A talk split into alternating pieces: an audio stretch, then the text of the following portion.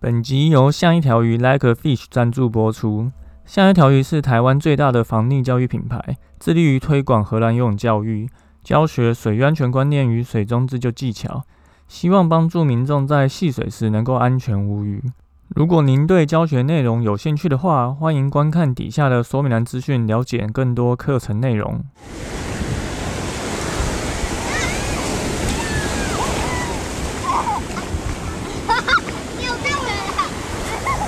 现在时间下午五点钟，海水浴场关闭，请尽速从水里上来，谢谢。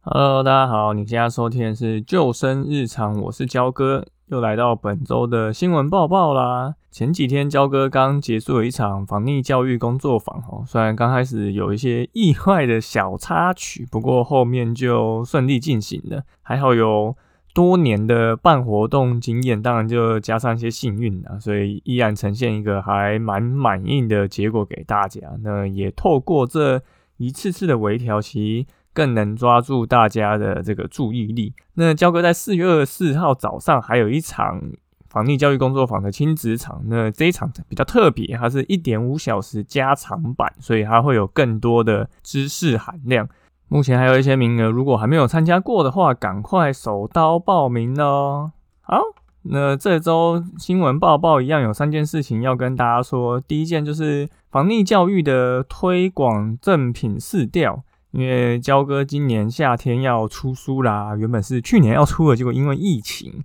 就延到今年来出，估计大概会在六月中。这个先请大家帮我可以保密一下。那这个书的内容就是会关于水域安全的相关知识，还有一些肖哥觉得你去玩水，或是你应该在学习用的过程中应该要学会的一些技巧，都会写在这个书里面。那因为出版社刚好有在问说，那手刷是不是应该要来赠送赠品？那焦哥也在想，所以这边想要请大家帮个忙，焦哥做了一个简单的试调。是，如果你是一位父母、老师、现场教育者，或者是你是有想要减少身边发生溺水意外的人，那焦哥这边能够提供什么样的东西，能让你自己来比较轻松去简单做到这件防溺推广的事情？是自己来哦，就是焦哥不会在现场，而是提供一些工具或是一些道具，可以让你自己去做到这件事情。那焦哥大概列了。七个选项，第一个是焦哥的游泳教学手册，就平常焦哥在上课会用的这个教学手册，让你自己可以教小朋友，或者是拍这个自救教学影片，可能放到 YouTube 上，然后让你可以分享给其他人看。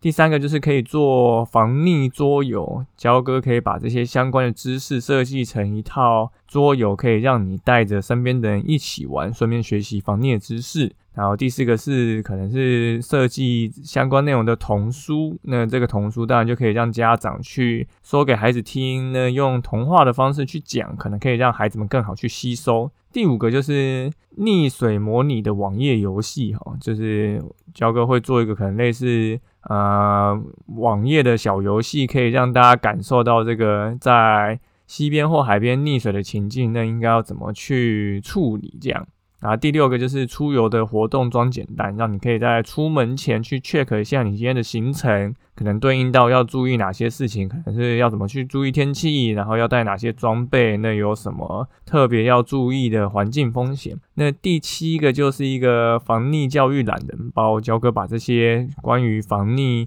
相关的知识，用一个比较简单的图片的方式做成懒人包，让大家看。嗯，当然还可以，就是第八个，大家自己有一些觉得比较适合的东西，也可以跟焦哥说。那如果在 FB 开一个投票吼，那如果你对这个。赠品有一些想法，或是也想要参与的话，呃，焦哥会把这个投票的链接放在底下的说明栏资讯，那大家可以再点链接去帮焦哥投票下。好，第二则事情就是之前发生了一个新闻哦，一个四岁女童在幼儿园不小心溺水，结果她一年后身亡。后来法官就是做出了一个判定哦，那焦哥来描述一下这个新闻的内容，在二零一九年。一名四岁女童在这个新北市叉叉幼稚园啊，就不指名道姓了，大概约六十公分的戏水池戏水，结果后来不小心溺水，后来送到医院去急救，结果隔年的时候死后来新北市政府就判定说，这个园方有疏失啊，所以没有妥善安排人力，所以就有判罚。这个意外是这样子的，当年。幼儿园老师在带小朋友戏水嘛，结果其中一个老师他离开现场去换衣服，结果后来就发生了溺水现象。那后来这个离开这个庄姓老师就有被判刑，然后可以一颗罚金。那这个幼儿园的园长也有被判刑，也有罚钱。结果现场这个唯一一个人在雇十八位小朋友的老师，最后反而是没有被判刑的。好。那这个新闻有什么特别的呢？一般其实，如果大家有去看过一些救生员的判罚案例哦，通常你在现场雇的这个救生员，即便是他有在现场雇，但他也是会被判有相对应的责任，因为虽然有你的同仁离开现场，但你在现场的人应该还是要能够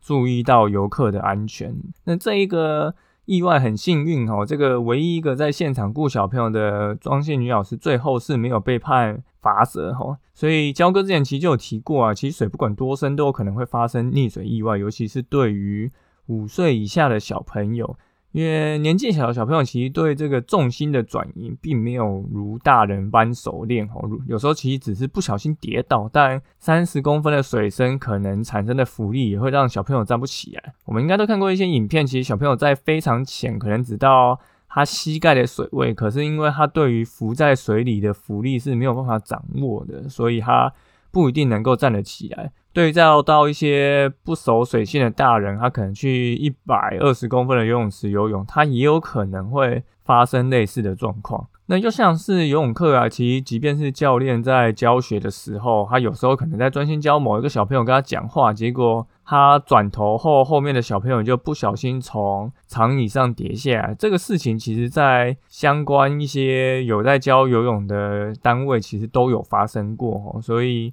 如果你在这些还没有学会游泳的状况之前，你没有先学会一些自救技巧，比如说水母漂跟仰漂的话，其实发生这种机溺水机会就还是会有的吼。那焦哥以前也有写过一篇关于室内游泳池常见的一些溺水原因跟戏水的风险吼，焦哥一样会把这篇文章放在底下的说明栏资讯。然后最后一则资讯吼，是一个滑萨和翻覆怎么办，教你如何协助他人上板。现在因为很多大型户外用品店企就都会有卖这种大型的浮具载具，好像独木舟 SUP 这种东西，你去可能迪卡侬啊、Costco 啊，然后网络上自己买其实都买得到，而且入手的价格已经比过往便宜很多，而且现在很多都是充气的，所以你甚至你不需要有汽车，你可能。坐火车背在背上，或者骑机车放在前前面的脚踏板都是可以携带的哈。这就导致近几年因为疫情不能出国，国内这个水上活动也开始越来越夯起来。但有时候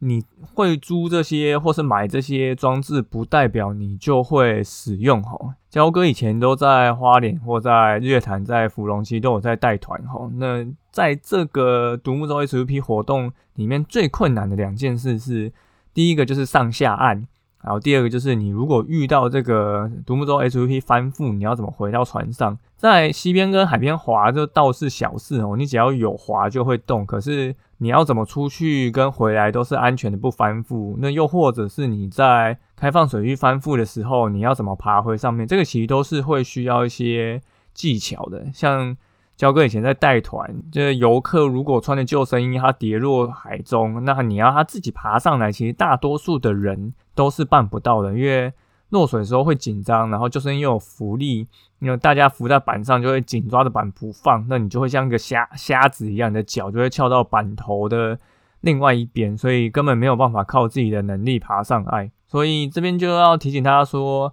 不管是独木舟或是 SUP，它其实就是一个辅具，所以你落水的时候不要紧张。即便你有穿救生衣，或是你没有穿救生衣，其实都不需要紧张。你只要扶着板的边缘，你就不会沉下去。那如果是你的朋友落水之后，你应该要怎么办呢？那焦哥有把这个翻覆以后要怎么爬上去的影片放在说明栏资讯哦，大家可以再去看一下。那要特别注意的是，这边焦哥就先稍微文字描述一下。刚刚有说到，你不要紧张嘛，你不要把你的身体弓起来，让你脚翘另外一边。所以你要做的应该是，你先轻轻的扶着板缘，用脚用力往下连续踢个一两下挖脚，然后手瞬间压一下，把你的人趴上独木舟或 SUP 上。那把你的重心放低，趴上去以后，再想办法把屁股转上去，这个就是最好上板的一个方式。那用说的可能比较让人难理解，所以大家可以再去看这个影片哦，你就会看到，如果你真的不小心意外落水，那要怎么自己爬上去？那如果你的朋友意外落水，那你应该要怎么协助他回到板上？好。那今天的新闻报报就到这边，主要这一周就跟大家讲三个资讯。第一个就是焦哥要来做这个防溺教育的赠品，哈，那大家如果有一些想法的话，欢迎留言跟我们说。那第二个就是，即便是在水很浅的戏水池，哈，小朋友因为对于浮力的控制不是那么能够掌握，所以还是有可能会有跌倒没有办法爬起来的风险。那家长一定要注意。最后就是，如果你今天不小心从板子掉上来，或是你的朋友从板子掉下来，那你要怎么爬回独木舟跟 SUP 上？那这个影片就希望大家可以再去看一下。好，那就感谢你收听今天的幼生日常，我是焦哥。如果你喜欢我们节目的话，欢迎到 Apple Podcast 留言并给我们五颗星，然后推荐给身边的朋友。那如果你有 IG 账号的话，也欢迎私信跟我们说你想要听什么样的主题。那我们就下次再见喽，拜拜。